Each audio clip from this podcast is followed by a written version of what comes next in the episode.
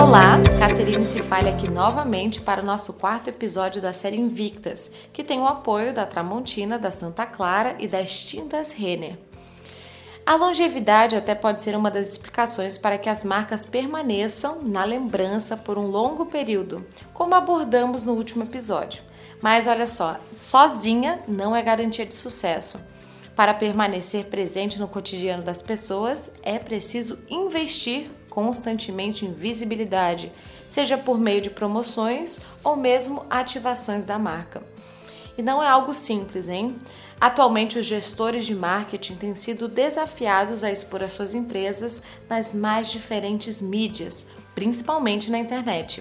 O marketing nas redes sociais tem sido um dos grandes segmentos que mais crescem em todo o mundo nos últimos anos. Você com certeza sabe disso.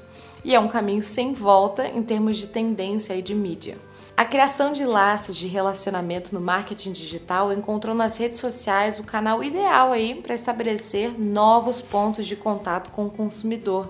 E por conta disso, o número de empresas que buscam as redes para divulgar produtos e serviços cresceu de forma significativa. Que empresa, por exemplo, hoje de pequeno, médio ou grande porte não tem um Instagram, não tem um Twitter, não tem um LinkedIn? Se não tem, é hora de terem.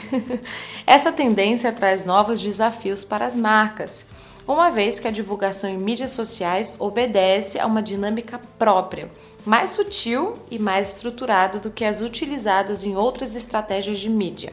Ao investir nesse tipo de mídia, as marcas acabam se consolidando ainda mais e se infiltrando em diversos grupos de usuários. A ideia é para atingir um público aí em grande escala. O conselho é que essas empresas então se adaptem a essa nova realidade para que possam usar as redes sociais de uma forma a gerar resultados reais em termos de conversões ou exposição da marca.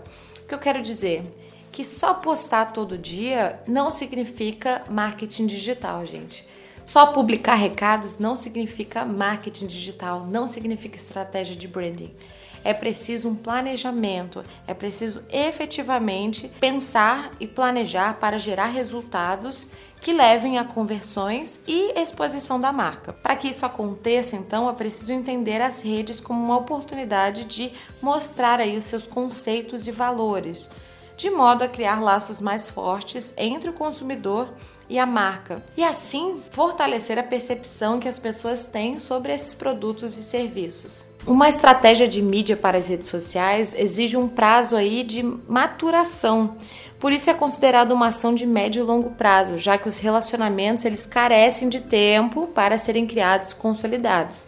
Então, o que significa que não é do dia para noite que você vai ter um público ali engajado nas suas redes sociais. É preciso planejamento de médio e longo prazo. É preciso então desenhar um planejamento detalhado da estratégia a ser adotada e se preparar para um trabalho intenso, pois produção de conteúdo relevante e interação são quesitos essenciais nessa área. É cada vez mais evidente, mais clara a necessidade de atenção aos conteúdos e aos seus formatos, no sentido de que tragam mais do que simplesmente incentivos ao consumo aí do produto e do serviço. É necessário agir com responsabilidade e ter uma atitude aí humanizadora. E com a pandemia, isso tudo foi muito potencializado, né? Pois as marcas e empresas não puderam manter apenas o discurso online. Elas foram quase que praticamente obrigadas pelo consumidor a terem um propósito e a colocá-lo em prática. A serem, ou seja, mais transparentes e humanizadas e a também demonstrarem uma atenção muito mais genuína aí às pautas como diversidade das pessoas e os seus diferentes momentos de vida você concorda com isso? Sentiu que na pandemia a relação mudou um pouco? Ficou muito mais humanizada?